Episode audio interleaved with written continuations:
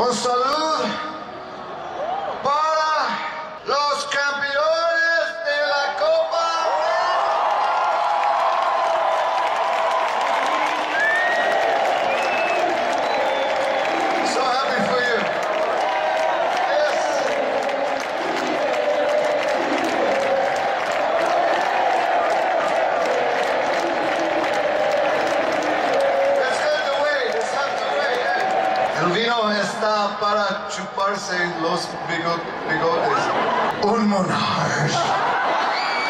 tal amigas y amigos de Recital? Bienvenidos a una nueva entrega de nuestro querido podcast.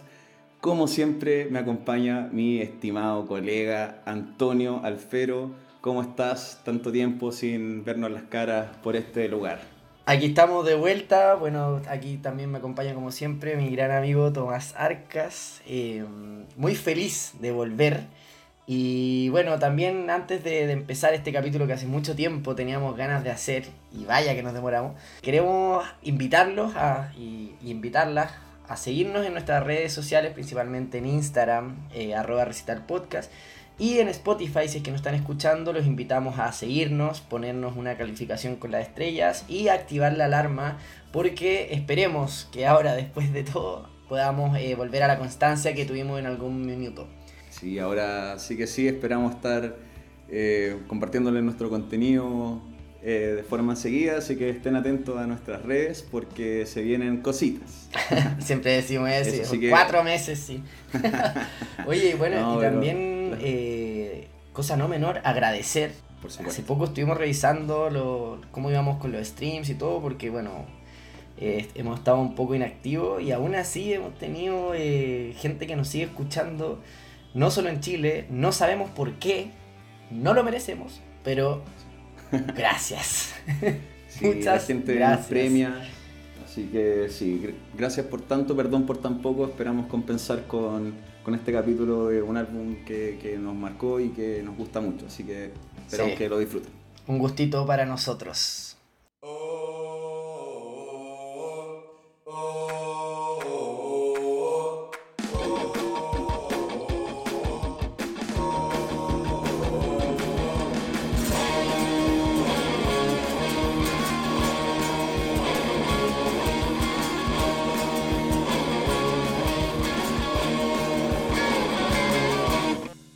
Oye, que echaba de menos escuchar el... uh, uh, uh. Sí, pues, no. echaba de menos, Sí, sí. no, sí. Oye, vamos al grano. po. Hoy día vamos a hablar de el Oye, pero espérate, ta- ta- tanto, tanto de menos no lo echaste. Me imagino que en el Lola igual, igual se fue escuchó. bastante, sí, fue Y ahí- bastante emocionante Sí, volver a, sí, sí. a corear ahí con la marea chilena. Sí, pero eso ya da para, para otro capítulo. Ahora vámonos de lleno a lo que vendría siendo el álbum Ten de Pearl Jam.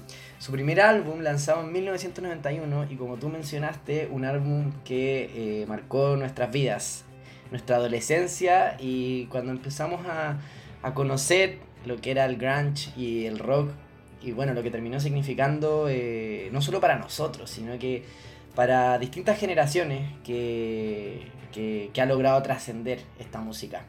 Sí, pues exacto, o sea, no solamente como, como bien decís tú, nos marcó a nosotros, sino que marcó eh, el sonido finalmente de una década completa, eh, sentó las bases de lo que vendría siendo el grunge junto a otros álbumes que también salieron en la misma época. Eh, o sea, de hecho, el segundo semestre del 91 fue particularmente muy especial para el rock. Salió el Black Album de Metallica el 12 de agosto, dos semanas después sale el Ten de Jam, otras dos semanas después sale el Use Your Illusion 1 y 2 de Guns N' Roses, otra semana después salen el mismo día Nevermind de Nirvana y Blood Sugar de los Red Hot, y una semana después sale el Bad Mother Finger de Soundgarden. O sea, son siete discos que salieron en menos de dos meses y que, como decía, terminan marcando el sonido de, de, de toda esa década al final. Y por supuesto que el TEN cumple un rol súper especial y tiene un lugar privilegiado en, en ese sentido. Totalmente, y como hablábamos fuera de micrófono, eh, sin querer, queriendo, tanto bandas como Nirvana y Pearl Jam, que en cierta forma tanto su- su- sus principales protagonistas luchaban con no querer la fama, pero a la vez dar un producto tan bueno que era algo totalmente inevitable, que se empiezan a generar increíblemente con en sus inicios como banda, eh, esta disyuntiva entre lo que la angustia, la rabia, la frustración que trae todo el género en sus letras, guitarras, baterías, etc., en todo lo que es su sonido y su concepto, eh, empiezan a luchar también con transformarse en algo mainstream, que es justamente algo que, que no necesariamente buscaban. De hecho ahí, bueno, tenemos un par de anécdotas que en otro capítulo podremos hablar de, de ciertos encontrones que hubo con, con Kurt Cobain en un comienzo y que mm, sin ánimos de polemizar después eh, pudieron arreglarlos, pero, pero empieza y de forma muy meteórica esta, esta disyuntiva que para ellos fue muy difícil de llevar y se puede ir viendo en sus mismas letras, en sus mismos conciertos, cómo, cómo va eh, decantando todo esto. Sí, bueno, y ese, ese éxito comercial que adquieren estas obras insignes del rock y del grunge específicamente, eh, se justifica en un excelente sonido, en una producción de nivel. Eh, y también, bueno, las temáticas que, se abordan, pues, o sea, como bien decía ahí, son letras mucho más oscuras, si se quiere, eh, profundas, que, que, no suelen escucharse quizás en, en, el rock más, más clásico o más en el metal, por ejemplo, que también tiene una influencia súper importante en este género, o en el punk, no sé.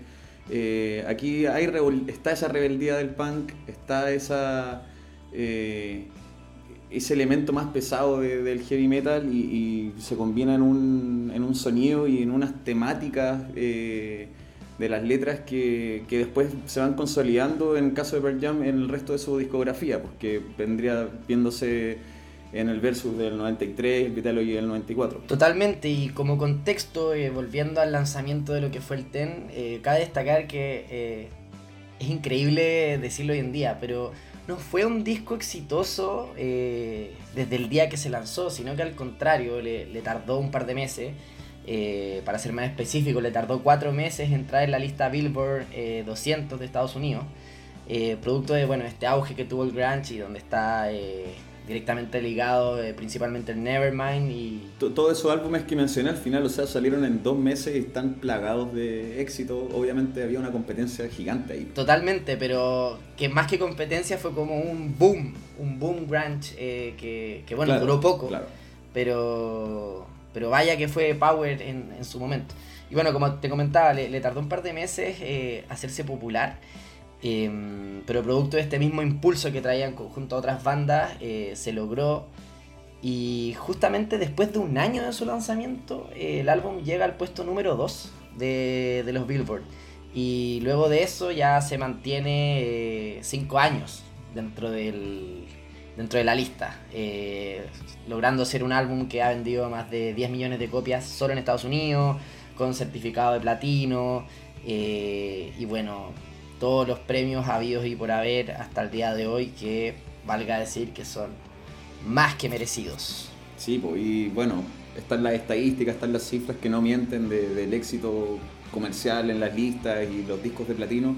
Pero yo creo que al final lo que lo más importante, más importante que, todo eso es la recepción de la crítica y de los amantes del rock al final, que de verdad eh, con el tiempo supieron y sabemos hasta ahora valorar esta verdadera obra de arte que también con el correr de las generaciones sus canciones no, han perdido sentido, adquieren otras interpretaciones y, que Pearl Jam también se ha encargado muy bien de, mantenerlas vivas eh, con presentaciones en vivo, valga la redundancia, súper eh, potentes. Pues. Así que, bueno, un disco plagado de, éxitos y que, como ya mencionábamos, marca definitivamente eh, la trayectoria de Pearl Jam, bueno, al ser el disco debut y, y presentar las bases de lo que viene y también al género del grunge. Totalmente, y bueno, como decíamos en un comienzo, aquí nace una nueva era que dura poco, pero marca sin lugar a dudas a toda una generación por todo el trasfondo y la potencia que trae en el mensaje musical, tanto eh, las influencias que traen eh, principalmente las guitarras, los riffs, pero dándole un nuevo toque. Y por lo mismo es, es que nace este nuevo género, subgénero llamado grunge, con, con estos álbums como eh, Ten, eh, Nevermind y bueno, tantos otros, que a este disco eh, se le apropia un concepto que es el, gate, el Gateway Album, lo que quiere decir que son estos discos que te gustan tanto, que generan en ti que es deseas buscar algo parecido. Entonces ahí es cuando eh, eh, se empieza a masificar todo lo que es el grunge y empieza a buscar a cosas más o menos parecidas que van saliendo o que fueron saliendo durante esa época como Smashing Pumpkins, eh, James Addiction, entre otras tantas bandas y, y, con el pasar de los años podemos ver cómo después llega el post-grunge con otras bandas o incluso hasta el rock alternativo que nos trae Foo Fighters que son bandas que siguen vigentes hasta el día de hoy y siguen siendo muy escuchadas. Bueno, antes de, irnos de lleno al análisis profundo de cada canción, yo creo que vale la pena destacar el por qué se genera este boom eh, y marca tanto a una generación eh, eh, noventera y que, bueno, en, en, distintos contextos a nivel mundial, a pesar de sus distintos contextos, perdón, habían ciertos matices en común de un ambiente de que, bueno, un mundo eh, con, bueno, saliendo de la Guerra Fría, empezando eh, a, a ver hartos roces entre generaciones, principalmente entre padres e hijos, y es por eso que el grunge y principalmente este disco son muy potentes por el mensaje que traen, que hablan sin ningún temor. Temas que en algún momento fueron, eh, y hasta el día de hoy me atrevería a decir, eh, bastante tabú y que generan incomodidad en, bastante gente al, al, hablar. Y cuando me refiero a esto, eh, hablo de temas como, como lo son la depresión,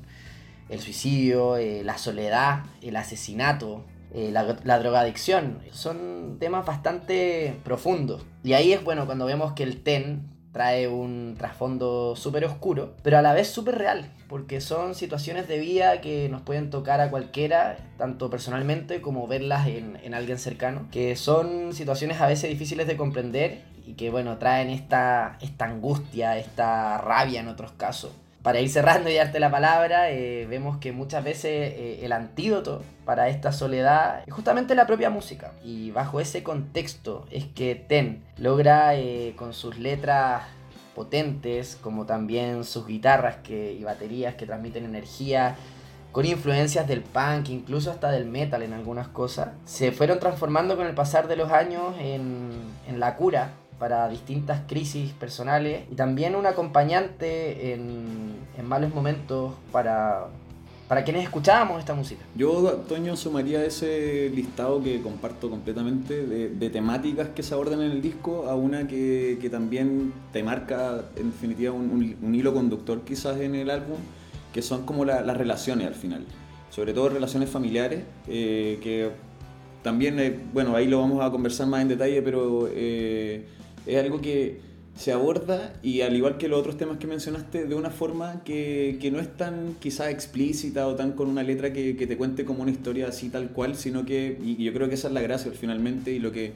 incluso podría marcar la diferencia de Pearl Jam con las otras bandas que estaban sonando en ese entonces, que tiene como este tinte más poético quizás, con hartas metáforas, que tenéis que escuchar la canción más de una vez como para pa darle una interpretación y que al final también puede ser una interpretación súper personal y que se puede, no sé, las letras aplican para un montón de cosas, ¿cachai? Entonces eso yo creo que también es súper rico eh, y bueno, también obviamente sumado a, al, al, tremendo sonido, que si bien, claro, había similitudes en, en, en, la, en, la, atmósfera al final que se generan estas bandas como, no sé, Nirvana, Soundgarden, Alice in Chains, que eran las que estaban ahí impulsando el grunge. Y creo que quizás lo que marca la diferencia en Pearl Jam y en este álbum particularmente más que todo eh, es justamente eso de las letras y bueno, el, el, timbre y el registro vocal, la profundidad de la voz de Eddie Vedder y su tremenda también capacidad de, de componer. Yo creo que esta banda definitivamente no sería lo mismo sin, sin un frontman como él. Sin lugar a dudas, y bueno, ahí dando un poco de contexto a quienes nos escuchan, recordemos que este es el primer álbum de una banda que trasciende hasta el día de hoy como lo es Pearl Jam. Y esta banda nace después de varios intentos en, en, que se estaba tratando de formar un proyecto profesional, pero nunca lograban despegar por distintos motivos que creo que da para otro capítulo eh, ahondar en ellos. Pero eh, ahí es cuando aparece Eddie Vedder, eh, que es el último integrante en, integrante en sumarse a la banda. Y darle justamente eh, desde Ten en adelante esta eh, soberbia vocal que es muy bien acompañada con un contenido realmente eh, impresionante. O sea, estamos hablando de un tipo que tiene una voz única en el mundo y a la vez da un mensaje totalmente eh, potente. Bueno, yo creo que ahora ya pasando más de lleno al álbum y en términos musicales, que finalmente es lo que nos convoca, eh, el Ten, yo creo que vamos a estar de acuerdo, es increíblemente el mejor disco de Pearl Jam. Pero a su vez no es que los siguientes sean malos, al contrario, todos tienen su gracia. Pero aquí para mí lo que representa el Ten es un desahogo. Eh, que viene por parte de, de todo este contexto que venimos hablando. Pero a la vez hay un balance en el disco que está muy bien logrado. En el disco nada sobra. No hay relleno. todo, todo está súper bien eh, complementado y eso se puede ver en los estilos y en las distintas dinámicas que se dan en las canciones. Donde eh, finalmente tú tienes canciones como Black que son para corear en un concierto con el encendedor arriba y abrazarte de la persona que tienes al lado, versus otras canciones que te dan ganas de romperlo todo. Entonces, mezclar ese balance de emociones que son tan cotidianas, creo que está eh, súper bien logrado. O sea, entre la furia, la angustia, el desahogo, como también la redención. Eh, bueno, lo mencionábamos antes, tenemos guitarras fuertes con también harto jam, harto improvisación y, influencias de, genios del rock como Jimi Hendrix o incluso hasta Led Zeppelin. Y herencias del punk y el metal. Sí, o sea, el disco, como dijiste tú, definitivamente transita en distintos, eh, distintas atmósferas. Eh, claro, de, una canción que estáis mocheando, pasáis a otra, te ponía a llorar automáticamente. Eh, y no, y no, uno no queda como colgado tampoco, o sea, eh, tiene cierta, cierto hilo conductor en, el sonido y que está definitivamente súper bien logrado. Me quería también agarrar con respecto a lo que estáis hablando de esta eh, incorporación de Eddie Vedder y cómo esto significa, claro, un desahogo y también como el puntapié inicial para esta banda. la portada del disco, que bueno, como podrán ver ahí en la, en la imagen del, del capítulo, una obra de, artística y del, del equipo eh, creativo de, de Recital. Eh, bueno, muestra unas manos como unidas, eh, que al final son las manos de la banda juntas. Y también es al final un símbolo de eso, o sea, de una, reconstrucción este, de este grupo de jóvenes que están insistentemente buscando expresarse a través del rock y que lo lograron de magistral manera con este álbum. Un símbolo de unión y, y bueno, aquí estamos, eh, hablando de esta joya del rock. Tal cual. Solo para cerrar el contexto, este álbum hasta el día de hoy cuenta con la misma formación de la banda, a excepción del batero, que eh, bueno, en el TEN lo grabó Dave Cruzen o Grassen. Y bueno, con el pasar de los años después estuvieron Matt Chamberlain, Dave Bruce, Jack Irons y finalmente a fines de los 90 se suma Matt Cameron, quien es el, el batero hasta el día de hoy. Pero eh, los otros integrantes como Eddie Vedder, Mike McCready, Stone Gossard y Jeff Amen estuvieron desde los inicios hasta el final, hasta la actualidad mejor dicho. Yo creo que antes de irnos de lleno sería bueno servirnos un vinito en honor a Eddie Vedder y dejarles esta frase que tanta felicidad nos da. Aquí les dejamos un poco de Eddie Vedder y volvemos con Recital Podcast. El vino aquí es más rico que la chucha.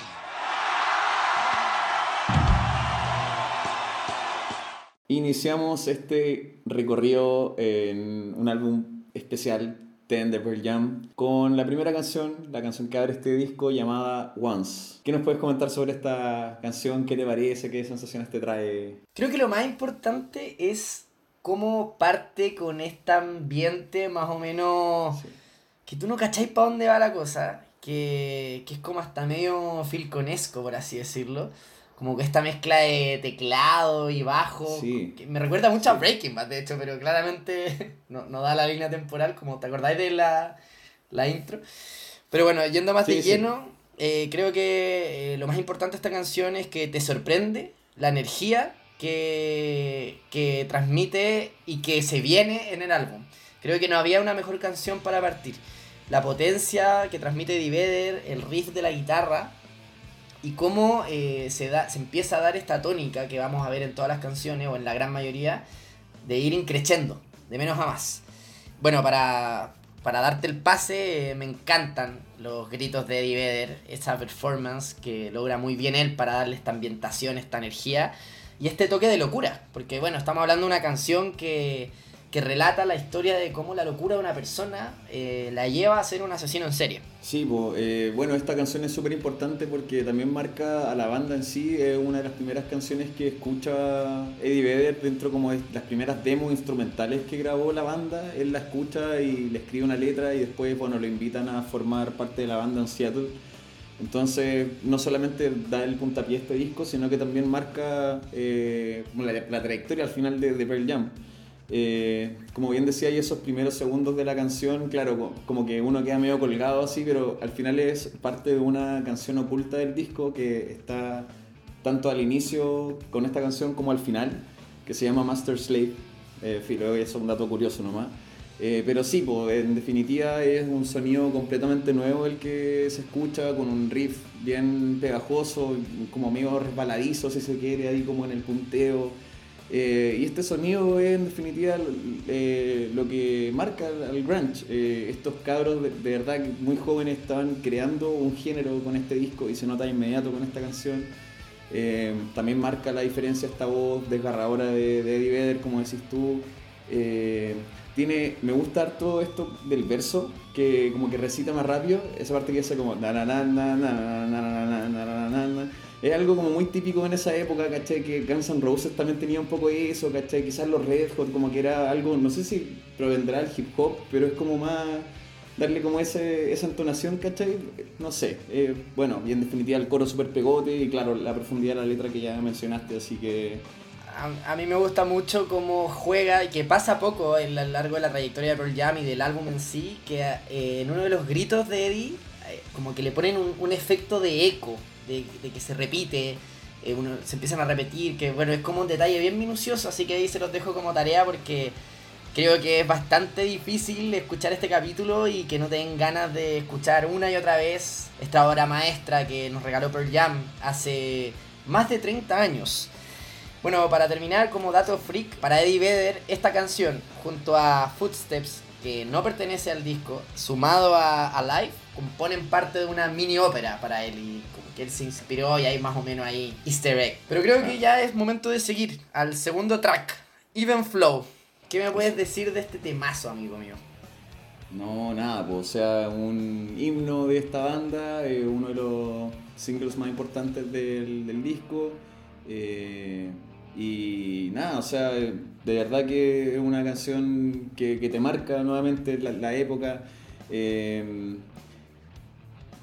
bueno, la, letra en, el internet hay un montón de interpretaciones. Eh, algunos dicen que habla de, una persona en la cárcel, otros de que como alguien con una condición mental o hasta de un vagabundo. Eh, cualquiera de esas interpretaciones en realidad te podría hacer mucho sentido, pero bueno, lo cierto es que en, el álbum, de, en, el TEN, eh, hay ciertas partes de la canción que salen escritas en un billete de un dólar. Entonces ahí como que también podría guiarte un poco la interpretación. Pero nada, o sea, en definitiva el sonido muy bacán, yo creo que tiene harto, eh, quizás más ligado al hard rock, también tiene algo de funk que se ve quizás en el riff, en la batería también un poco. El bajo que pasa muy eh, piola, pero hay funk, hay funk, hay un funk ahí. Sí, hay funk. hay, hay un detalle, hay que tener buena oreja para pillarlo, ojo. Sí, no, pero eso no falla, papá. No, pero sí. Eh, bueno, también hablando de eso, de, ciertos detalles súper mínimos en la canción, bueno, la canción está en la tonalidad de Re mayor. Eh, la guitarra de Gozart está afinada en Re abierto, que al final es bajarle a la, sexta cuerda como un tono entero, y eso también le da como cierta profundidad o oscuridad, si se quiere, a la canción y al riff también que igual tiene ese sonido pesado, pero que nuevamente como que tiene ese elemento del funk detrás. Bueno, destaquemos la importancia que tiene Gozart en, toda la creación de este disco. Bueno, amigo, a mí me gustaría agregar, eh, muy de acuerdo con todo lo que decía, para mí si es que hay que darle una interpretación, pero bueno, eso es lo lindo del arte, que todos podemos verlo de distintas formas. Creo que el mayor consenso aquí, y, si no me equivoco, eh, alguna vez Eddie Vedder lo, lo, declaró, es que tenemos una letra que está basada, claro, en los vagabundos y en las personas sin hogar. Entonces aquí ya empezamos a ver matices de que Pearl Jam no es solo eh, una angustia o, o, un desafío adolescente, sino que también hay un mensaje eh, de cierta forma político y que en otras canciones más adelante, tanto en este como en otros álbums, empieza a ser más explícito. Bueno, en Once ya veíamos una energía y una potencia desatada, creo que aquí se confirma, e incluso esta emoción eh, de energía y potencia se transforma ya en un poco de furia, una furia descontrolada eh, de, de, de estas injusticias que, que nos trae este, este mundo. Eh, y ahí es donde hace mucho sentido las distintas interpretaciones que, mencionabas tú recién. Yendo a lo musical, eh, estoy totalmente de acuerdo que es una canción de rock moderno y que aquí empieza a ver una de las peculiaridades y grandes características que tiene el Pearl Jam, que es que en estudio es espectacular, pero en vivo ya es eh, otro nivel. Y aquí, bueno, esta una de las tantas canciones que cuando tú tienes el privilegio de escucharla en vivo, te das cuenta de que dura lo que Mike McCready, el guitarrista, quiere que dure. Y ahí es donde empezamos a ver estas influencias de, de Jimi Hendrix. O sea, Mike McCready en vivo con esta canción se peina, se despeina, se sienta y se para y si quiere... Si él quiere que la canción dure 10 minutos, va a durar 10 minutos y la banda lo va a acompañar. Sí, bueno, de hecho, ahí, como bien decís tú, McCready es uno de los principales protagonistas en la canción, eh, con su solo, eh, en el caso del estudio, que es lo que estamos viendo ahora, y bueno, en vivo, ¿para qué decir? Eh, súper característico, uno de los solos más reconocidos los que tiene esta canción. Eh, el sonido que tiene la guitarra es súper característico, tiene como un wah muchas veces, no sé si será un pedal wah o otra cosa, pero suena increíble. Así que bueno, ahí también están todos los méritos de McCree, que de verdad es un fenómeno y bueno, no por nada también esta canción está en el Guitar Hero. Eh, Total. bueno. eso agregamos lo que decía al principio, que este disco tiene canciones para, para abrazarse con un amigo, levantar un encendedor, otras canciones para romperlo todo y otras canciones para tocar en el Guitar Hero en un juego PlayStation. Así de versátil y balanceada llegó a ser. Yo creo que, bueno, eh, si es que ya tuvimos un golpe de energía, de furia y de fuertes emociones con los primeros dos tracks, ya el tercero eh, viene este desahogo con Alive, en el que tenemos un riff que es realmente inmortal, pero a su vez acompañado con un estribillo coreable. O sea, es súper pegote esta canción y es una canción de estadio, digámoslo digámoslo como tiene que ser. Y bueno, a mí me gustaría agregar que Alive es una canción de introspección, que si bien tiene una mezcla de ficción con una historia personal de familiar de Eddie Vedder. Y aquí hay algo bastante particular, que es que eh, eh, evoluciona eh, su significado, tanto para Eddie Vedder como para la banda, que es que en un comienzo por el significado que este mismo le daba, era desagradable tocarla, no le gustaba mucho, pero por el significado que le dan estos mismos fans y que se convierte en realmente un himno del grunge y del rock, Eddie Vedder cambia su interpretación de como algo desagradable a una oda a la vida, un, canto a la vida, un canto a la dicha. Eh, y bueno, repetimos esto que eh, del increchendo y, y el solo de McCready, si en Flow es bueno, aquí ya es maravilloso. Sí, bueno, definitivamente eh, la profundidad de la letra de esta canción es, cuática. Eh, claro, lo que mencionaste tú, esta experiencia personal de ver, que claro, si bien tiene como toques de ficción, eh, lo cierto es que está súper relacionado a una vivencia personal de él, súper heavy, súper profunda. y que bueno, eso finalmente como que calza con esta letra. Y sí, o sea, como tú decías también, el solo de esta canción es uno de los más destacados de, la banda. Aquí tengo un datito que eh, McCready había hecho muchas tomas del solo y Tim Palmer, que era uno de los productores del disco, lo que hizo fue como mezclar varias de estas tomas y lo había dejado como un único solo al final. Y a McCready no le gustó ese resultado como de las mezclas, así que dijo no, grabemos la weá de nuevo, la grabó una vez más y ese fue el solo que se quedó en la canción y que el que escuchamos hasta ahora y que bueno, como decís tú, pues es insigne, o sea, Eh, buenísimo, buenísimo. eh, la letra, Imagínate- como decía, no sé, una locura esta canción. El talento para poder hacer eso, o sea, todavía no... Era su primer disco. Y a la- no, ¿sabéis que no? A la primera, pum. Este solo que... Son increíbles estas Sí. historias que, que nos trae la música de repente. Bueno, es lo que, lo que decías tú antes, pues, o sea, antes de que comenzáramos a hacer el desglose por canciones, este es el primer disco de ellos y eh, sin duda yo creo que el 95% de los amantes de Pearl Jam te van a decir lo mismo, este es el mejor álbum de ellos. Y es cuático cómo a pesar de eso se, se proyecta la banda hacia adelante, eh, teniendo este éxito tanto comercial como de como propio. eh, por detrás, ¿cachai? Pero siempre fueron como evolucionando y eh, complejizando incluso sus temáticas, su sonido, y eso es súper valorable, ¿cachai? Como tener una vara tan alta y aún así mantenerte, no sé, súper eh, admirable lo que ha hecho Pearl Jam en todos estos años. ¿Qué me puedes decir de Why Go? Cuarto tema de el álbum que estamos hablando. Cuarto track, Why Go, al tiro uno se da cuenta y parte con una línea de bajo súper característica. También unas guitarras quizás como progresivas, me recuerdan como un poco quizás a James Addiction, algo por ahí. Nuevamente tenemos como algo medio funk quizás detrás en cierto rasgueo. El riff incluso también tiene ciertas similitudes con Ian Flow un poco.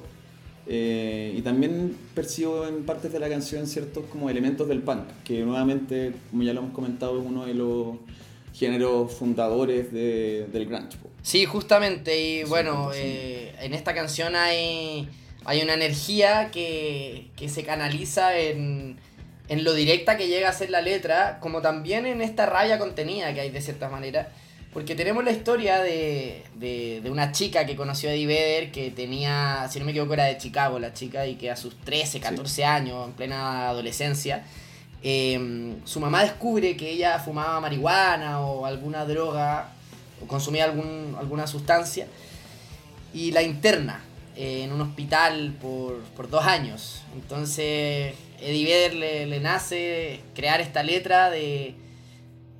Y, y- replantearse, porque claro, estamos hablando hace 30 años atrás, hoy día fumar marihuana, nadie te va a juzgar, o al menos en nuestra generación. Pero aquí es como vemos eh, también nuevamente este concepto que viene a dejar Pearl Jam a, a la música, que es eh, la salud mental, los prejuicios eh, y todo este abandono, pero siempre más o menos en un mundo más o menos eh, de formación, en un mundo adolescente, en esta brecha generacional que se generan entre padres e hijos.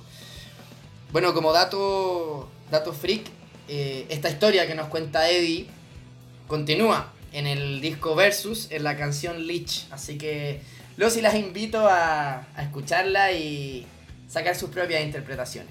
Sí, pues bueno, eh, ahí sumando lo que comentáis con respecto a esta canción, Why Go, eh, claro, a esta chica la internan en, un hospital, en un lugar como psiquiátrico, y lo importante ahí es que ella como que no, no entiende qué hizo mal eh, para estar tanto tiempo ahí, dos años por lo menos encerrada.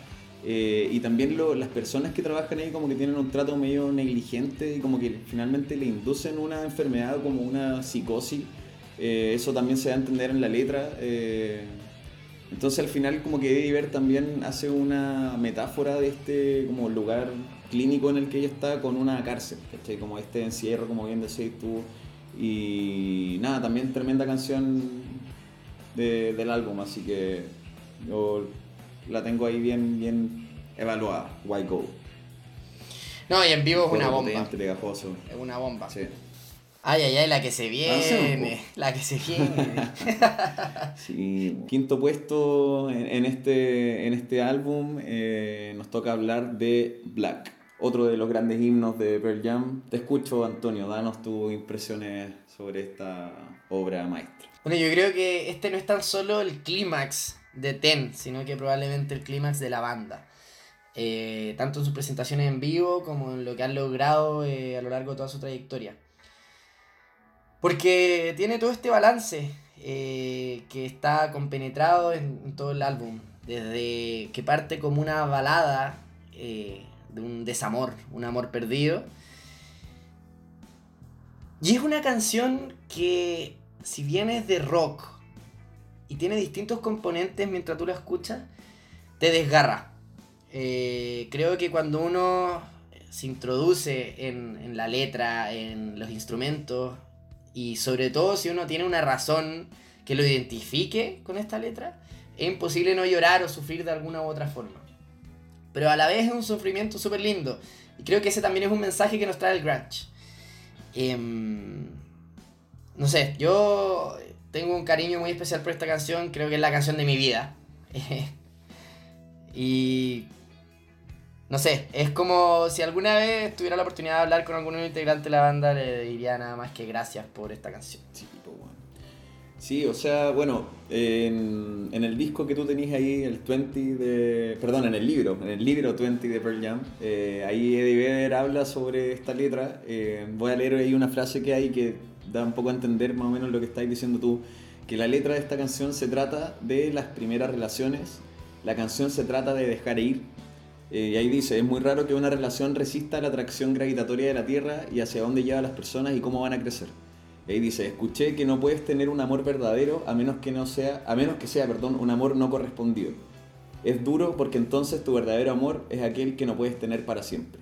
¿Cachai? O sea, es súper profundo eh, y es eso, como de dejar ir, ¿cachai? Esa relación que se va con cierta nostalgia, ¿cachai? O sea, no, no cierta, una nostalgia desatada. Eh, una tristeza que también se ve reflejada en la performance de Eddie Vedder, que logra transmitir demasiadas emociones en su interpretación. Hace suya la canción finalmente, eh, en vivo sobre todo eso también se, se, puede ver de mejor manera.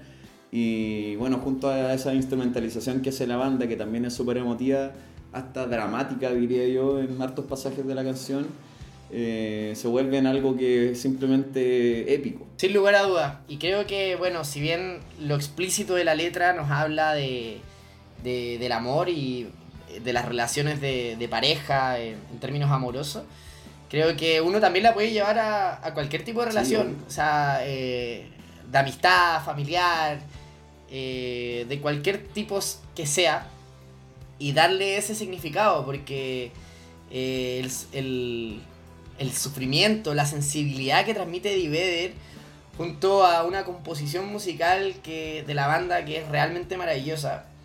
Que tenemos momentos en que dan ganas de corearla de forma tranquila, otros momentos que dan ganas de gritarla desgarradamente la letra, hasta otros que dan ganas de corear junto a las personas que tienen al lado con el famoso tururú, tururú. Sí, Y creo que aquí, bueno, Pearl Jam marca la pauta de dar un final emocional a una canción y darle un abrir una nueva puerta, un nuevo camino, una nueva rama para, el rock moderno.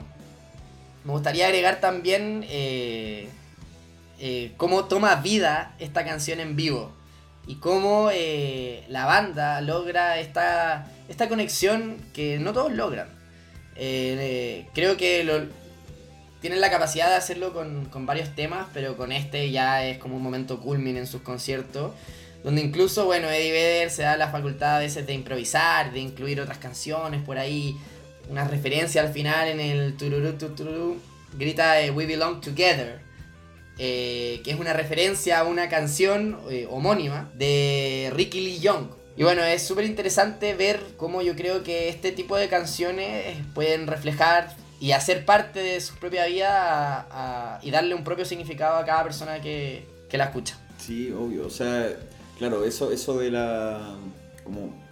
No, no es relaciones amorosas en general, ¿cachai? Yo creo que la canción habla sobre eso, o sea, dejar ir, ¿cachai? No solamente, claro, quizás un amor o alguna pareja, sino que al final es como esa ruptura que se da eh, entre mm, quizás dos personas eh, y que obviamente, claro, deja la interpretación ahí abierta, o sea, todo en general coincide en que habla de esta pérdida y que obviamente puede ser aplicable a, un montón de situaciones, pues, y yo creo que eso también cala hondo en, en el público cuando la escucha en vivo, porque es algo que te... Definitivamente en el ambiente se siente que estamos todos en la misma sintonía coreando esta canción que es súper difícil de explicar en realidad. sí, pero la, mística que, hay detrás de esta canción es algo que no hay que estar ahí, Se logra una atmósfera de conexión entre el público, la banda, la persona que tenía al lado, que es realmente mágica, así que bueno, y, este tipo de canciones son las que uno le hace decir, da lo mismo que no te guste Pearl Jam. Tenéis que verlo en vivo. O sea, es otra cosa. Y bueno, ligado a lo que, a lo que decíamos, es porque esta canción también logra dar esta como... que uno logra asimilar, que tiene que dejar ir algo, y como está ahí en esa etapa de que sabes que lo tienes que dejar ir, pero a la vez igual da como pena dar ese siguiente paso, o angustia, o la, la emoción que sea, es que logra también transmitir tanto. Y bueno, solo para cerrar, creo que el nombre no puede estar mejor puesto. O sea, Black. O sea... Sí. Un himno. eh, lo has- tú lo has dicho. no- Un himno. Es un, sí, es la cagada, weón. Así Sí. que, sí, buenísimo, buenísimo tema. Sigamos avanzando, porque todavía hay harto por analizar. Eh, en el sexto lugar de este álbum, eh, en orden de aparición, está Jeremy. Eh, bueno, esta canción fue la música compuesta por el bajista de la banda, que es Jeff Amen. Eh, y bueno, la historia de esta canción, la letra de esta canción está basada en una historia real de un niño que se llamaba Jeremy, eh, que en enero del 91, que es el mismo año en el que sale este disco Ten, eh, se suicidó en un colegio de Texas, eh, al frente de sus compañeros de curso, en pleno colegio, eh, bueno, ahí disparándose en una escena que obviamente al ver la noticia marcó a la banda y que también le inspiró a, bueno, en este caso a Eddie Vedder a escribir esta letra. ¿Qué, impresiones te da Jeremy, Toñito? Bueno, esta letra y esta canción no, no, ya no nos puede dejar más en evidencia si ya venían ciertos indicios en las canciones anteriores, que Pearl Jam es una banda con mucha conciencia social. Y nuevamente rescata eso del sufrimiento escolar, el sufrimiento adolescente, el- la salud mental, los prejuicios, el abandono. Hasta donde entiendo yo, Eddie Vedder se, se basa en la noticia y crea la letra imaginándose eh, por qué él lo hizo. Eh, entonces ahí vemos como la letra eh, en cierta parte cuenta la rutina que él se imaginaba que llevaba un niño de esa edad. Em, bueno, es una canción que nuevamente va creciendo en intensidad mientras la vas escuchando y que transmite esta adolescencia rabiosa que es tan característica del grunge. Bueno, como dato, eh, este fue esta canción eh, fue la que impulsó después, bueno, mencionábamos hace un rato, después de el Ten no fue exitoso al tiro, sino que fue un par de meses después. Y bueno, tiene que ver que Jeremy fue el primer videoclip de la banda y que increíblemente por lo crudo que se mostraba en el video para la época y el contexto que se estaba viviendo principalmente en el país de Norteamérica, Estados Unidos, en el que hubo una matanza y que fue noticia nacional, eh, el video fue censurado. Eh, bueno, luego de eso, eh, la banda ya se sacó el bichito de haber tenido su primer videoclip junto a su primer álbum. Y pasaron tres años para que, para que vol- volvieran a hacer uno, ya que eh, nunca, era su- nunca fue su foco tampoco. Y eso que estábamos en la época auge de MTV y, Claro. y todo el tema, pero no, creo que es una, una canción que, que te deja mucho para reflexionar y por lo cruda que llega a ser, porque es una, una cruda realidad, no, no es ficción lo que estamos escuchando, es más, es, como tú decías, es algo eh, basado en hechos reales. Me gustaría agarrarme de eso que estabas comentando con respecto a la intensidad que, que va también como increciendo en la canción, pero a diferencia de otras canciones, aquí, eh, que supuest- o sea, por lo general uno escucha una canción y va aumentando la intensidad hasta que llega al coro, donde ya es como el pic de esta, de esta intensidad. Pero aquí, en este caso, la canción parte como con un verso con cierta potencia, ¿cachai? Y que en el pre-coro, en la parte de como Daddy didn't give attention, eh, ahí agarra mucho más fuerza, eh, la batería también entra más fuerte, pero cuando llega al coro como que se relaja, ¿cachai? Como que siento que, se resuelve un poco esa tensión que venía construyéndose en, en las partes anteriores de la canción, ¿cachai? Y de hecho esa fue una de las intenciones de la banda. eh, de hecho el, el propio Jeff Ament contó que les costó como lograr este efecto, que la canción tuviera como ese relajo en el coro y que también el outro de esta canción, que igual es- ya agarra una potencia ya desatada, que, que ese outro sobresaliera, como que contaba que, que les costó llegar a ese producto final, pero puta que está bien, bien logrado, o sea, la parte final sobre todo yo me quedo con eso, onda, los, los gritos, weón, de, de Eddie Vedder nuevamente son... Desgarradores. Son notables. Sí, son notables. mucho. Eso es impresionante lo que logra de transmitir tanto Sí. con un grito. Y transmite, y sí, y ni siquiera es que esté diciéndote una palabra, ¿cachai? Es un oh nomás, weón, es como, weón, uh, oh, weón, pero lo hace tan bien, ¿cachai? Cuando hace, ay, ay, ay, ay, no, la cagó, la cagó, weón, bueno. Sí, eh, realmente impresionante lo que se logra. También destacar el, el riff de, de Jeremy, que no lo hablamos, pero es Sí. uno de los más fáciles de reconocer y también yo creo que uno de los primeros, en el caso de nosotros, que, que nos gusta la weá, eh, de los primeros que nos aprendimos en guitarra probablemente, como que no, no es difícil, ¿cachai? Y, y te marca, o sea, es súper característico el riff de la canción. Después de estos seis tracks que como factor común tienen mucha energía y desahogo, potencia, guitarra, gritos, creo que viene un respiro necesario con Oceans. Y aquí es probablemente la canción más experimental del disco, quizás Release le puede pelear un poco, pero que es una canción intensamente calmada. Creo que más allá de la tranquilidad que puede transmitir, sigue manteniendo esa esencia de intensidad que tiene todo el ten y como esta, este mensaje que busca transmitir tan pasional, ¿no? Sí, sí. Como bien dijiste, yo creo que eh, llega esta canción a poner como paños fríos quizás en el disco, a entregar ese equilibrio que comentábamos al principio. Eh, bueno, yo creo que esa, intensidad que está en la canción también va como, eh, incluso en su simplicidad, ¿cachai? Que también el mismo Gossard, que es uno de los compositores de la música de la canción, de hecho la, la canción, la música fue escrita en conjunto por él, por Jeff Ament y por Eddie Vedder.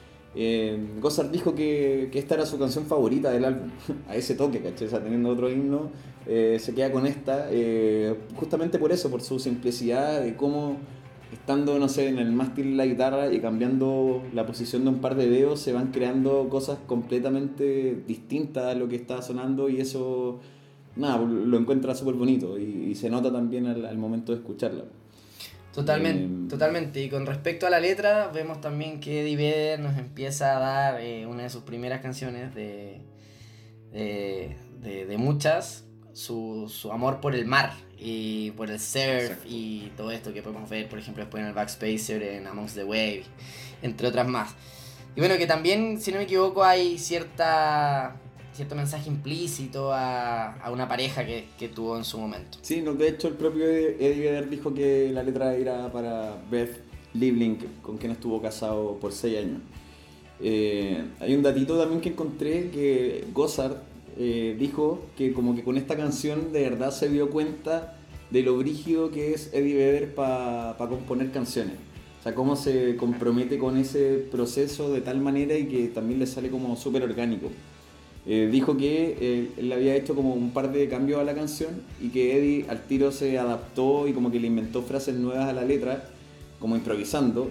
Y ahí Gossard dijo como, bueno, después le escribiera una letra, ¿cachai? Pero en realidad eso era lo que estaba haciendo en ese momento, anda escribiéndole la letra a la wea, ¿cachai? Entonces ahí Gossard dice que después conoció a más personas en el mundo del rock que también podían hacer esto, pero que definitivamente nadie lo hacía ni lo hace tan bien como, como Eddie Vedder. Bueno, ahí es cuando uno se da cuenta que dale, hay un punto en el que el talento es tan alto que independiente que haya sido su primer disco, tenemos a unos, a unos monstruos, a unos...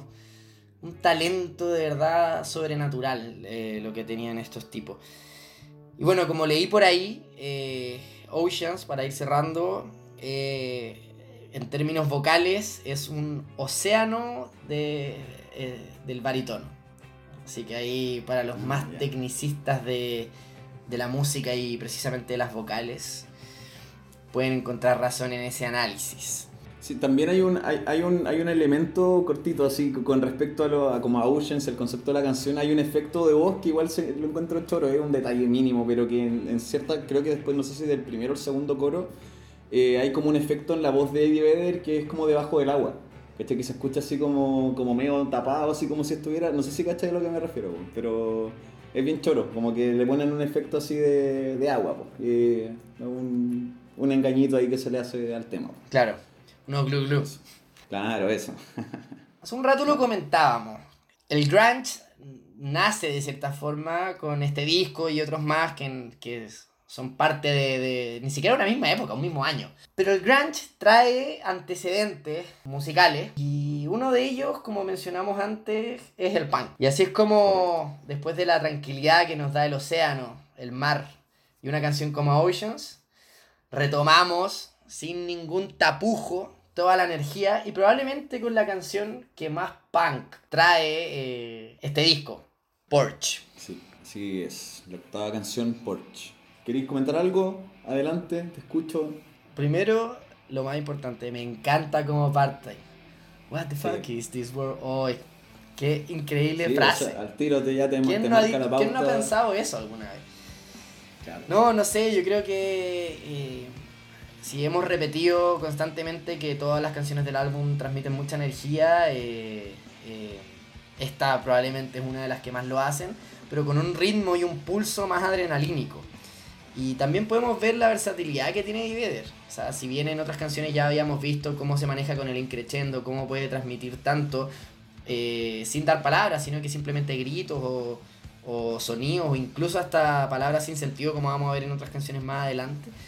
Eh, aquí vemos cómo se adapta sin ningún tipo de problema a una canción que es mucho más rápida. eh, una canción que, como bien decíamos, trae muchas influencias y referencias del punk. Sí, sí, o sea, esa, esa agresividad con la que entra de inmediato la canción, después de sobre todo este, este paño frío que, que veníamos con, con Oceans, eh, al tiro uno se prende cuando escucha a Eddie cantando solo con esa guitarra y que después empiezan a entrar los demás instrumentos. Eh, es una canción ícono, sobre todo en el, en el vivo de Pearl Jam, o sea, esta es una de las canciones más tocadas por la banda, eh, uno de los imperdibles y bueno, generalmente también en el break eh, instrumental que tiene la canción, ahí Vedder aprovechaba de, de hacer estas weas como de subirse en el escenario y saltar. Obviamente también queda, claro, Claro, sí, esas, fotos, un esas fotos mono. icónicas en el Pink Pop en el 92. Claro. La mayoría desde todas esas performances de Eddie Vedder ahí dejando el pico son con esta canción y eso obviamente también va quedando grabado en la retina de los fans pues, y te van dándole un significado más especial aún a la canción que de por sí ya es buenísima. Sí, totalmente. Y bueno, como decíamos antes, Jeremy tiene un outro que, que empieza ya a mostrar cierta calma. Oceans reafirma esta tranquilidad y después aparece Porch y deja la cagá. O sea, la cagá. Sí, pues. Entonces- no, y eso, sin ningún tapujo, sin nada intermedio, como, Pero es una como por su casa. Es, Toma, concha. es una transición súper bien lograda. Entonces ahí es cuando uno se da cuenta que este disco es realmente eh, un disco de época. Porque, como lo mencionábamos al principio, está todo súper bien balanceado. Eh, la- las distintas, los distintos momentums que, que, que te hacen sentir, tanto la banda Sí. como, como Eddie Vedder. Cabe destacar también de Porsche, para terminar, que esta es la única canción del disco que está, cuya música, porque todas las letras son de Eddie esta canción la compuso musicalmente Eddie Vedder. Es la única en la que no participa nadie más en, su, en la música en, cuanto a, a componer. Eh, de hecho, la escribió cuando iba viajando a, Seattle desde San Diego a conocer a la banda. Se Hizo ahí como en, el camino.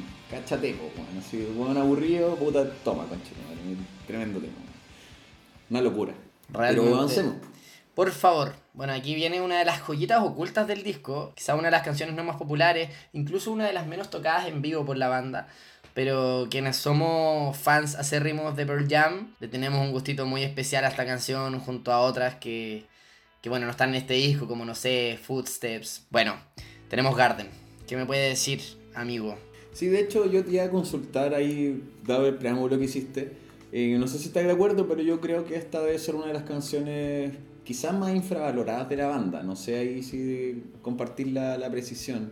Eh, porque, no sé, claro, quizás no, no tuvo el éxito que, que tuvieron otras compañeras en, esta, en este álbum, pero... Estaba dura la competencia, seamos justos. tema. Sí, pues obvio, pero, pero no, o sea, eh, también esta canción puntualmente, si la analizáis bien, tiene muchos elementos en el sonido que definen al grunge, que definen el sonido del resto de esta, de esta década y de- de- del género en sí, eh, y que quizás se aleja eh, de esa de esa como mezcla pesada que hay entre del metal con el punk y el hard rock y aquí como que incorpora eh, elementos que son como más del folk, siento yo, Eh, pero un poco más heavy. Esta canción esto lo, leí en internet, no, soy tan poético para, para decirlo, pero voy a citar.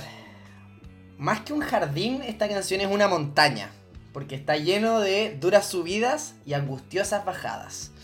Me encantó cuando lo leí, me encantó. No, bien. No puede ser más cierto, porque esta canción es una mezcolanza de, de emociones, como si bien más o menos todo el disco lo es, en esta canción lo resalta, y si bien, como tú destacabas, es un, un ejemplo explícito de lo que, de lo que es el grunge.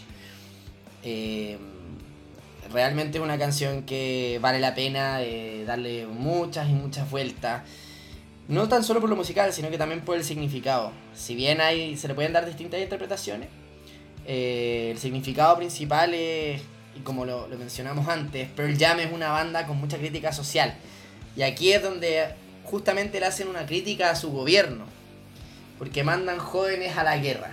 Eh, ahí hay cierta, cierto eh, en la canción más explícitos que nos pueden dar, dar cuenta de que estamos hablando de eso. Sin embargo, si los sacamos, podemos darle otro tipo de significado. Pero sin duda que es una canción infravalorada, como decías tú. Pero a la vez muy, muy buena. Y mm, bueno, no sé si quieres agregar algo más de, Sí, pues. Bueno, ahí hay la historia detrás de la canción cuenta que Eddie Vedder estaba con Chris Cornell y con Stone Gossard, estaban jugando pool. Y en la tele de repente aparece George Bush, que era el presidente de Estados Unidos, hablando sobre la invasión a Kuwait. Entonces al final la letra, y que surge después de esto, de la canción, eh, se trata justamente de, una crítica al rol de Estados Unidos en la guerra y de cuestionarse como realmente el porqué de su participación, que al final termina siendo como simplemente un capricho. En la letra, por ejemplo, dice, I don't question our existence, I just question our modern needs. O sea, no cuestiono nuestra existencia, solo cuestiono nuestras necesidades modernas. Y bueno, también la canción habla de un garden, que es el, el título, Garden of Stone, o como un jardín de piedra, que al final también podría ser una referencia bastante literal a un cementerio sí. Jardín de Piedra. Sí, bueno, aquí está también directamente ligado con la guerra. Bueno, y para finalizar esto no, no puedo dejar de mencionarlo, pero qué lindo regalo nos dieron el 2018 en ese concierto tan íntimo eh, que tuvimos la posibilidad de ir juntos. Bueno, pero ya en el año 2018 fue uno de los headliners de Lola Palusa, que en esa edición estrenaba el formato de tres días.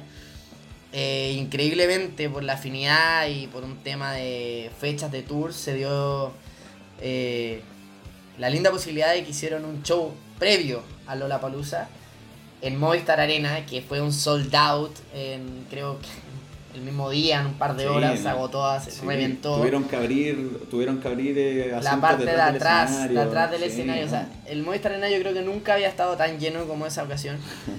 Y fue un concierto realmente maravilloso. Lo hemos mencionado en grandes rasgos en otros capítulos porque yo ese realmente creo que es el mejor concierto que he ido en mi vida. Porque por la ambientación que había, eh, eh, la puesta en escena de la banda, como también lo que te da el Movistar Arena, que es muy distinto a ver en un festival o en un gran estadio, en un estadio grande, era como tener a Pearl Jam tocando en el living de tu casa. Y bueno, nosotros, como nos gusta, eh, estábamos súper adelante y bueno, Pearl Jam tiene una particularidad que quizás no muchos saben, que Pearl Jam cambia su setlist todas los conciertos. Entonces, bueno, nosotros que lo fuimos a ver al Movistar Arena y un par de días después a Lola Palusa, vimos dos shows completamente distintos. En el que Lola Palusa fue un concierto mucho más enfocado en el mainstream y en los hits, las canciones más conocidas. Y el de Movistar Arena fue un concierto íntimo, no solo en el sentido de la cercanía y la puesta en escena, sino que también en el setlist, donde tocaron eh, muchos temas que para quienes amamos la banda y su música fueron realmente un regalo. O sea, escuchamos Footsteps, como mencionábamos un rato, eh, escuchamos Dissident por primera vez con una intro de Diver diciendo hemos venido muchas veces y es increíble que nunca habíamos tocado esta canción. O sea, se dieron el trabajo de revisar como, ¿cachai? Hicieron el trabajo de decir a estos weones, se lo merecen, ¿cachai? Y bueno, perdona la, larga vuelta que me di, pero era para finalizar de que aquí nos dieron el gran gustito de tocar Garden. Y creo que como mencionábamos al inicio del análisis de la canción, fue realmente un regalo que nos dio la aclamada banda de Seattle. Así que bueno, después pasamos a penúltimo track, Deep. Penúltimo track, sí, profundo. Profundo este tema, profundo su título, eh, pero eh, yo creo que es una de las canciones si es que no es la más, una de las más eh, pesadas y más agresivas del disco. Eh, creo que sobre todo el riff nuevamente define muy bien esa mezcla de, punk con heavy metal que es como bien característica del grunge y que también se ve reflejada en la, batería de la canción. Sin lugar a dudas, o sea, aquí tenemos una canción que es mucho más de hard rock en, sus influencias y que eh, trata temas duros, o sea, el suicidio, eh, cómo una droga tan dura como la heroína te puede llevar a, a un camino desastroso. Y cuando uno eh, analiza esta canción se da cuenta del por qué el grunge impactó tanto en una época, pero a la vez no supo perdurar en el tiempo. Y más que, me corrijo a mí mismo, no es que no supiera, sino que no estaba destinado a perdurar en el tiempo. Porque es un género que hablaba justamente del suicidio y de temas profundos, de temas deep. Eh, y, justamente sus grandes, sus grandes em, precursores del género eh, se fueron suicidando en el camino, como lo vemos con Kurt Cobain, con Alice in Chains, con... Bueno, la lista es larga, eh, de hecho, bueno, es súper triste conversarlo, pero hasta el día de hoy realmente es un privilegio que en Pearl Jam tener una banda eh, viva y, y, que por fuera se ve sana.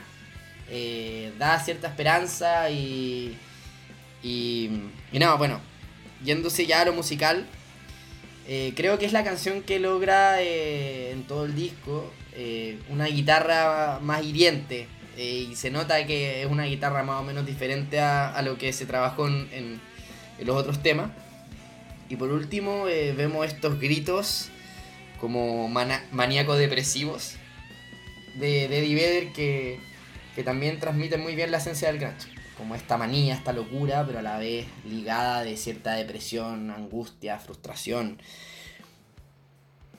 Eso. Eh, bueno, es la canción menos menos escuchada del disco en términos de número y, y probablemente también la que menos engancha en, los fans. Pero ojo, que eh, como mencionamos en un, suyo. Como mencionamos en un comienzo, nada sobra en este disco. No, sí. Pero ponte tú, en ese caso que habláis de los números, ¿te, ¿te, hace sentido que sea la con menos reproducciones? O sea, a mí, a mí personalmente siempre fue la canción que menos me enganchó pero eh, lo justo no hay nada escrito. No creo que sobre. No, para nada. ¿Cachai? Sí. Pero claro, o sea, podríamos consensuar que es de lo más bajo en el disco, quizás. Eh, claro, o sea, en volar si la ponís en otro disco sería de las mejores, ¿cachai? Aquí, como decíamos antes, está compitiendo con puro, puro gigantes. Total. Eh, pero, pero sí, probablemente sea de lo más bajo del disco, pero, pero sí que tiene lo suyo, definitivamente. Eh, bueno, claro, lo que decís de la letra quizás sí, o sea, tiene una, una referencia bastante clara con respecto como a la adicción a la heroína u otras drogas.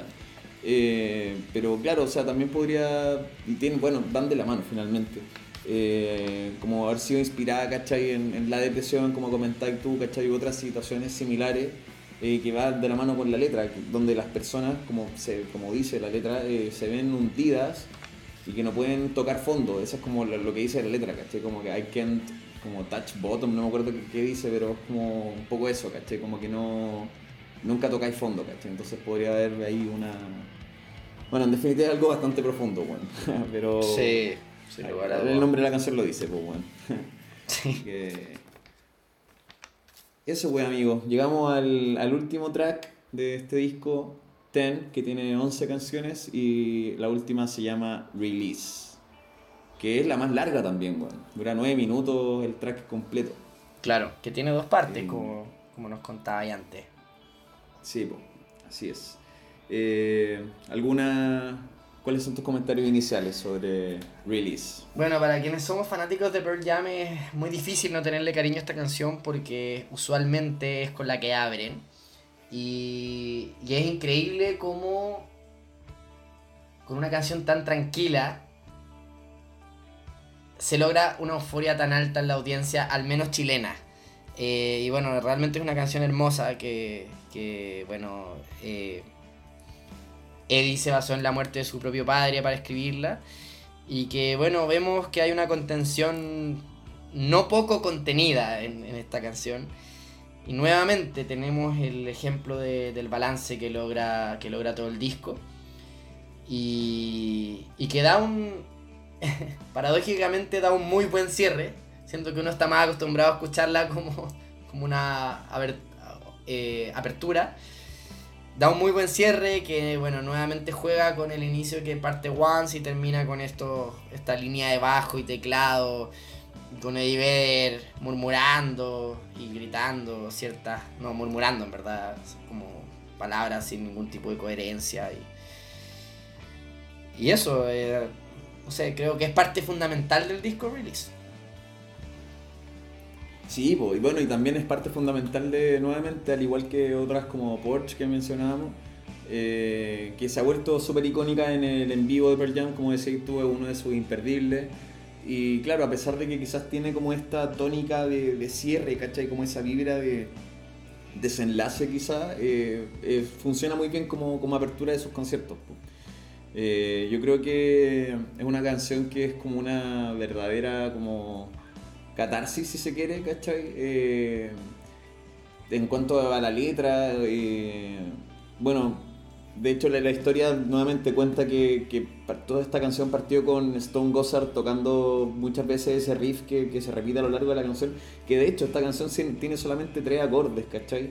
Y a pesar de eso, de esa simplicidad, eh, puta, te mantiene durante, bueno, dura nueve minutos, pero Release sigue durar unos cinco, ¿cachai? Y es una canción de tres acordes, pero que, puta, tiene una intensidad y una, no sé, ni siquiera se vuelve repetitivo, ¿cachai?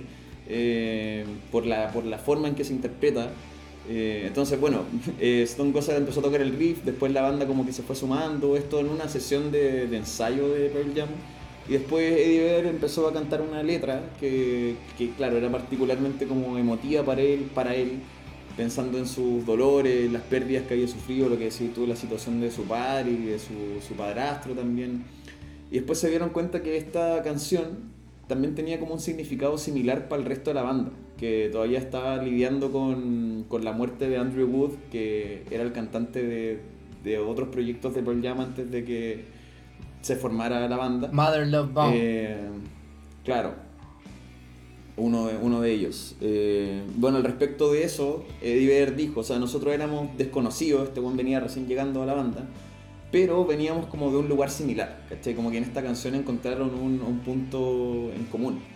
Eh, y eso es súper bonito, o sea que proveniendo de, proveniendo de inspiraciones distintas, ¿cachai? Y de interpretaciones distintas, te genera como una, una emoción similar. Eh, así que eso, pues, bueno, de hecho también ahí esta canción, como te decía, salió de, un ensayo y la banda solía grabar su ensayo como en cassette.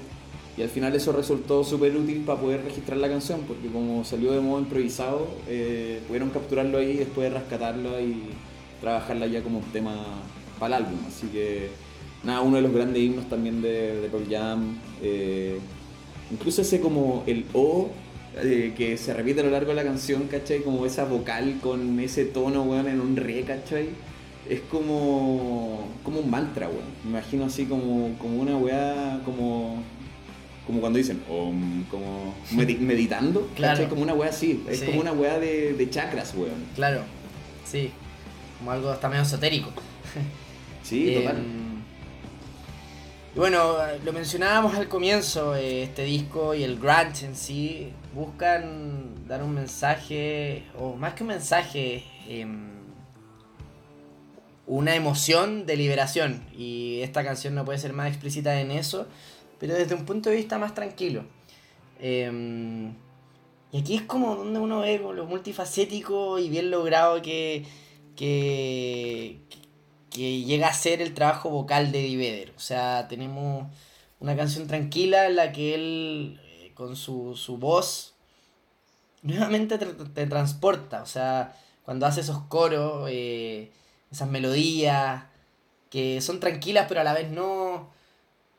Tienen cierta Sí. parte como ese sufrimiento o ese como desgarro que dan ganas de, de tú también como eh, cantarla eh, tratando de imitarlo de igual forma, ¿no? No, sí, como él hay muy pocos intérpretes así, onda que de verdad el te puede transportar a, a ese tipo de emociones, como bien decís tú, tiene cierta tranquilidad, cierta como paz incluso que te transmite la canción, pero, pero siempre con un elemento como medio desgarrador, ¿cachai? Con algo que te... que te como que te hace daño al mismo tiempo, pero te hace como que igual es rico, ¿cachai? Es, muy raro, weón. Sí, es como ese masoquismo de, de uno autodeprimirse. Bueno, el grunge es parte Sí. de eso también. Sí, Eh, pero sí. Release es una canción preciosa y, y que dentro de su relajo eh, mantiene, bueno, al igual que Oceans, es una canción tranquilamente o calmadamente muy intensa. Así que creo que no puede haber mejor cierre para el álbum, creo que es una pieza fundamental dentro de, de ella y para confirmar cómo Pearl Jam logra este balance entre las distintas dinámicas y estilos. Y si bien hemos elogiado mucho al vocalista Eddie Vedder y frontman, eh, cómo, cómo Eddie Vedder necesita de la banda y la banda necesita de, de él. Eh, es un complemento perfecto en el que Mike McCready a lo largo de todo el disco aporta con unos solos y unos riffs maravillosos, como también Stone Gossard en, en- en la ejecución y creación, eh, digamos que es como la mente, la mente maestra y a la vez más o menos más invisible eh, para fuera de los que somos realmente fans. Jeff Ament, que, que aporta con estas líneas de bajo que, que traen ciertos rasgos del funk y si bien en el grunge el bajo no es lo que más destaca, eh, aquí es un aporte realmente eh, fundamental. Y por último las baterías que heredan ciertos, sobre todo los platillos eh, de, incluso del metal, pero que logran ser un aporte de mucha energía y potencia, pero que no, no, no, no se pierde la, la melodía que, que tanto nos da eh, este tipo de grunge que nos trae Pearl Jam. No, y no otros como, como, no sé, por ejemplo Nirvana, que es mucho más, más gritado de repente, ¿cachai? Más punk. Claro, quizá. más punk. Eh, así que eso, eh, para ir cerrando, creo que, bueno, eh, las tradiciones son para retomarlas. Y bueno, para quienes nos han escuchado anteriormente, nosotros solemos terminar nuestros capítulos de discos con un rank, o de artistas, con un ranking, eh, un top 5. así Eso. que, por favor, amigo mío, ilústrame, ilústranos. Partimos entonces, voy a dar a continuación mi top 5 de canciones del álbum 10 de Pearl Jam. Y eh, bueno, fue obviamente muy complicado, eh, peludo dejar canciones afuera y... Yo lo pasé pésimo. justamente, Yo bueno. lo pasé pésimo. Sí, no, no. Eh, así que bueno, démosle nomás. Eh, parto con el número 5, puse la canción Once. Puta temazo, weón. Me gusta mucho, me gusta demasiado cómo, cómo inicia el álbum de esa manera y... No, el coro súper pegote, una guitarra bien, weón, así que te queda dando vueltas en la cabeza. Así que me quedo con Once. Tuve que dejar afuera unos temas, pero puta, trepó hasta, hasta el ranking. Después en el cuarto lugar tengo a Porch. Eh, yo creo que esa, si bien la, la, versión en disco ya es súper buena, eh, me- como que me tira mucho la- el vivo, ¿cachai? Eh, es una No lo mencionamos, como no, ya lo lo men- mencionaba. no- no lo mencionamos, pero el Unplugged también es maravilloso, maravilloso Sí, sí, sí, sí, bueno, muy muy buena. Eh, así que nada, me quedo con esa potencia también, esa, bueno, aparte de que es la única canción que escribió en, en su totalidad, eh, nada, lo encuentro una locura, lo que hablábamos también, esa transición que estáis escuchando algo muy tranqui y de repente llega este weón diciéndote qué mierda pasa en el mundo, ¿cachai? Como, qué weá, ¿cachai? No, en verdad te vuela la mente, así que, o sea, a nosotros nos pasa 30 años después, me imagino cómo haber sido en esa época, eh, no sé, weón. En verdad, y sobre todo lo que comentamos, como el contexto de tantos discos saliendo, puta, qué locura, weón, haber vivido esa época, realmente. No, realmente increíble. Eh, imagínate, aparte del 91, imagínate ser colocolino, weón, y rockero, conche tu madre. No, weón. Sí. pero- No, increíble, increíble lo que salía, lo que iba saliendo, saliendo, como, y toda la mística de, de ir a, a comprarte tu disco, eh, o tu cassette, qué sé yo. Eh, o tu, no, cassette en esa época, no, bueno, no sé en verdad. Aquí, Sí, no, sí. Em, pero, pero a su vez, eh, hubo que esperar 20, no, perdón, 15 años para que todas estas bandas empezaran a venir. O sea, piensa que Pearl Jam nace en el 91, pero su primera vez el 2005 en San Carlos de Apoquindo, ¿cachai? Con dos noches realmente espectaculares. Pero es como, para quienes crecieron, fue realmente crecer con una banda y ser posibilidad de verlo en vivo y de repente, ¡pum! No, no es como hoy en día que, que tú sabes que vaya a ver, a, le- vaya a, ver a tus bandas cada 2, 3 años, máximo 4, ¿cachai? 5. Pero las vaya a ver, a no ser que pase una desgracia. Pero, pero sí, bueno, vamos a tu podio, por favor. Sí, no, eso ya, lo más importante. Eh, puta, su- nuevamente, muy complicada esta wea con discos como este, pero bueno. En tercer lugar puse Jeremy.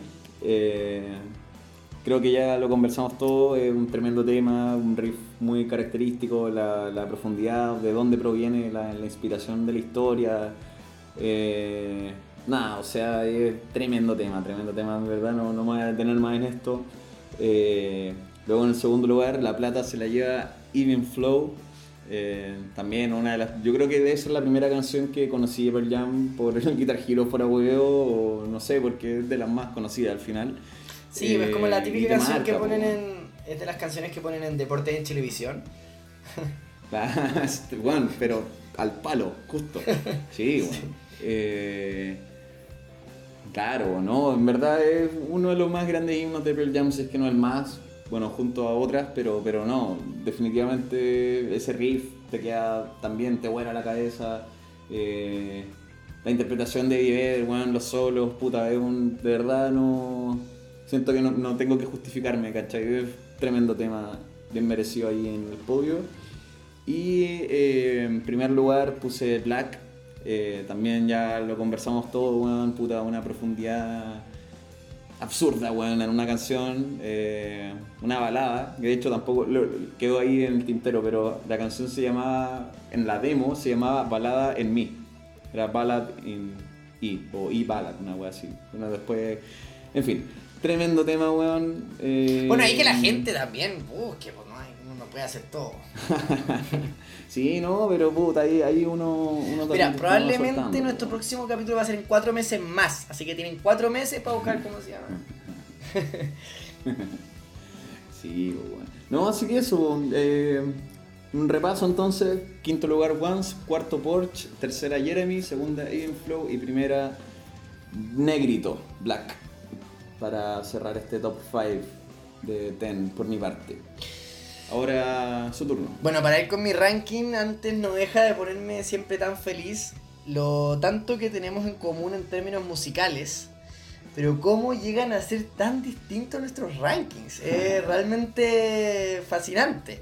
Eh, algo que me gusta mucho porque yo sé que, bueno, por algo hacemos el podcast, eh, tenemos mucho en común en gustos eh, musicales principalmente. Así que bueno, eh, pero creo que también estas diferencias se dan a lo difícil y parejo que, que es armar algo aquí en este disco. Y bueno, yo debo confesar que el ranking eh, lo, armé, lo armé sobre la marcha mientras íbamos conversando, porque quería ahí eh, sentirlo, so- sentirlo, ¿cachai? Mira, Como la conversación. No se me olvidó la wea. aquí- No se me olvidó la wea. Eh, No, pero está bien, weón, está bien. Que ahí cada uno ve cuánta prioridad le da a, estos- a este, a este proyecto. Claro, total, por eso, por eso no grabamos hace cuatro meses, claro. Si nos vamos a sacar los trapitos, no sé. No, lo, lo dije con su quepo, weón. Sí. Está bien. Bueno, ya. en Dale, el quinto adelante. lugar, una canción que como mencionamos en su momento es muy valorada por, por quienes somos más fanáticos de la banda y, y del grunge. Eh, creo que Garden es una canción que tenía que estar en mi ranking y que confieso que en, en mi primer borrador e incluso llegó hasta tener un lugar en el podio. Pero después me, me fui dando cuenta que, que no era tan así, pero sí merecía un lugar en mi ranking por... Porque es una canción que, si bien, eh, bueno, yo escucho, Pearl Jam para mí probablemente mi banda favorita o una de las, más favoritas y Garden es una canción que yo aprendí a agarrarle el gusto más de grande. Entonces también es donde hay un cariño especial porque si bien uno ha crecido y escuchado el álbum por años y años y años, escuchando el álbum de corrido, desordenado, qué sé yo, eh, es rica esa sensación de cómo con el pasar del tiempo uno le va dando distintas interpretaciones, no solo a las letras, sino que a- al sonido, a la música y cómo uno va madurando como persona y también en, gustos musicales. Entonces, por lo mismo creo que era necesario darle un premio a, Garden por, ese cariño que llega en otra etapa de mi vida. Bueno, eso, que- cortito, cortito, eso que decís tú de, de que le lograste dar como esta, este- agarrarle este saborcito más de grande a Garden, quizás va porque grande y Garden tienen las mismas letras, pues bueno, si lo ordenáis distinto, un chiste de mierda, puedes seguir. por No, ni favor. siquiera un chiste, un aporte totalmente No, inútil, no, sumando sí, minutos para que el weón después diga, ah, dura más de una hora. no lo vamos a escuchar. no, súper bien, súper bien, amigo. Yo insisto en que tiene que ir a pasapalabra. Pero, pero ya, eso sí que ya de aquí no, no tiene nada que ver. Ya, dale, dale, Juan, dale, dale. Cuarto lugar, mm, bueno, el grunge eh, es un desahogo y también es, eh, para mí personalmente, eh, por la razón por la que tanto me gusta este género, es que si bien la música eh, significa para muchas personas un momento en el que podemos ser nosotros mismos, encerrarnos en una pieza, en el auto, en el lugar que sea, y gritar una canción, cantarla, saltarla, bailarla, lo que sea. El grunge en sí y Pearl Jam para mí significan eh, mucha eh, liberación eh, y dejar ir. Eh, y por lo mismo todo este mensaje, si bien es muy potente, muy power, merecía una canción tan icónica para la banda, tanto en el TEN como en sus conciertos en vivo, Release, llevarse este cuarto lugar por, por todo el, viaje que, que uno lleva con este tema. Bueno, pasamos al podio y debo confesar que es una canción que que en el tercer lugar es de estas canciones que como que tú sabes que te gustan mucho, pero pero como en tu subconsciente, ¿cachai? En, eh, en un comienzo ni siquiera la había puesto en el ranking y después dije, ¿qué estoy haciendo? O sea, eh, es una canción que nos marcó en nuestra adolescencia, como tú dijiste, cuando uno está empezando a aprender a tocar guitarra y, y conociendo del rock y toda esa etapa que es tan bonita como de descubrir nueva música y generar tu identidad musical. Eh, Jeremy tenía que estar en el podio, eh, una canción de estadio, una canción potente, de mensaje social, una canción que llevó a Pearl Jam muy arriba y, vaya que se entiende el porqué. En segundo lugar, eh, otra canción de estadio y que, que tiene un mensaje muy bonito y que, y que para mí va a ser inolvidable eh, haberla cantado en el Movistar Arena con Eddie Vedder metiéndose al público y de verdad a metros del weón, tener un video ahí encima, ¿cachai? Alive. Eh, qué canción. Qué canción. Que no hay nada más que agregar. Y en primer lugar, bueno, es indiscutible. Eh, para mí esta canción está en el primer lugar no solo de este capítulo ni de Pearl Jam, sino que de mi vida. Eh, lo dije en un comienzo y creo que no vale la pena alargarse más. Black. Buenísimo, eh, dejaste Even Flow afuera, me sorprende. Eh, Sí, No, sí. pero bien, weón. No, igual. Es que había que, había que hacerlo, había que hacerlo. Even sí. Flow, Yo igual dejé release afuera. Why weón, a go? live, sí. Why go? Sí, yo también tenía Why Go ahí Súper en, difícil. en mención. Súper Sí, difícil, o sea. No, no te es que juzgo. bueno, ahí es cuando uno se. En este tipo de disco, y ahí uno se da cuenta lo bueno que son estos weones. Que es súper injusto hacer ranking. Es súper injusto, Sí. ¿cachai? Porque uno tiene que evaluar el concepto total, ¿cachai? El, el conglomerado, que bueno, fue lo que tratamos de hacer durante esta más de hora de capítulo. Eh, así que nada, pues esto es como para divertirnos nosotros y desafiarnos un poquito ver más o menos por dónde van nuestros matices de, gustos, qué, qué, premiamos más por sobre otras cosas, pero, pero sí, sin duda que el ranking es, algo anecdótico, un juego y eh, al final el álbum, el complemento que, que, uno le da el valor. Así que bueno, amigo, eh, para mí la verdad es que era eh, una espinita que tenía, por así decirlo, o un bichito, mejor dicho, grabar este capítulo y y bueno, confesamos que fue totalmente intencional que queríamos que el capítulo 10 fuera el 10 de Pearl Jam. Siempre lo dijimos. Y bueno, eh, por distintas razones nos demoramos mucho más de lo que hubiésemos querido. Porque yo creo que este perfectamente, por gusto y por conocimiento de ambos, puede haber sido nuestro primer capítulo. O sea, y por ganas también. Gracias a ti, a quienes nos han escuchado y a Pearl Jam. Sí, bueno. Puta, estaba, claro, esa eh, imperiosa necesidad de que, de que nuestro capítulo 10 fuera justamente este álbum, por una weá simbólica.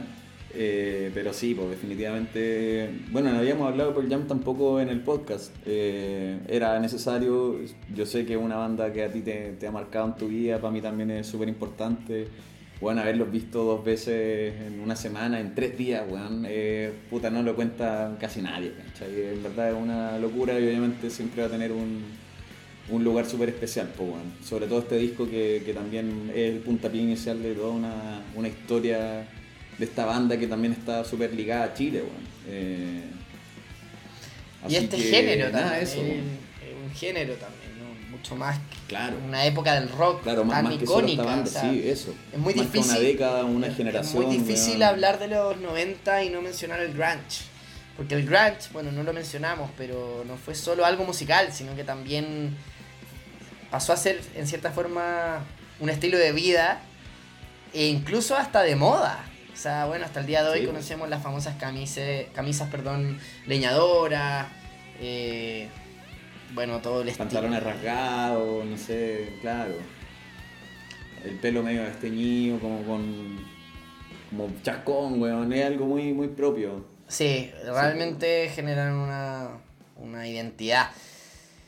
Y sí, tal cual, amigo, y como tú decías, y esa para mí, el otro día se lo comentaba a otro de mis amigos, que mm, es como una de las mejores semanas de mi vida esa. No solo por pelear, pasaron otras cosas, pero... Pero sí. Eh, sí, inolvidable. Marzo 2018, siempre en nuestros corazones. Siempre, siempre esa semanita. 14 de marzo, si no me equivoco, fue el concierto en el Movistar. Ah, no, ahí, ahí, ahí me caigo, pero probablemente tengas la razón. No, es, no es para nada relevante. Pero bueno, amigos, creo que pues, ha sido un gran capítulo y antes de cerrar no puedo dejar de preguntarte qué sensaciones te deja volver a grabar. no, bien, pues, bueno Siempre es un agrado compartir contigo, Juan, eh, tantos años de amistad, conversando sobre estos temas en off. Así que está bueno ahí hacerlo con, con el registro eh, para que quede para, la posterioridad. Si a la gente le gusta, mejor todavía. Si no, bien también. Pero. Nosotros lo disfrutamos. Eso, Nosotros, tal como tú nosotros lo disfrutamos y por más que hoy en día todo el mundo haga podcast eh, que quede ese registro para el día de mañana escucharnos y reírnos. Y tener recuerdos también, porque bueno, eh, es algo que deja la música, que es, la música es inmortal. Así que, Napo, gracias amigo, en verdad un gustazo haber tenido esta conversación. Espero que vengan muchas más y que Recital Podcast siga. Eh, no sabemos si el próximo capítulo irá a salir la próxima semana o en un año más. Pero sin duda, sin duda que vendrán muchas más porque las ganas y por sobre todo los temas están. Así que... No, más, más las ganas que los temas. Va a ser todo que bueno. Si vamos, bueno, vamos. y sí, bueno, vaya que ahora viene el desafío, ¿verdad? Se terminó la. Eh, se terminaron las restricciones pandémicas y Ahora, bueno, el mes pasado con Lola Palusa 2022 se dio ya eh, el inicio definitivo de la temporada de conciertos y de recitales que eh, increíblemente fueron el foco por el que nace este proyecto y, bueno, eh, hace falta, amigo, que, que vayamos a, algún evento en vivo, en conjunto, y poder opinar de... de In situ. eh, in situ, claro, y poder eh, Sí. sentir esa, esa vibra que es tan única de los recitales, desde compartir momentos, percepciones y cantar el icónico grito que tanto nos caracteriza y con el que vamos a dar cierre a este capítulo. Así que muchas gracias, hasta luego y por favor amigo, cuéntame cómo dice. Oh,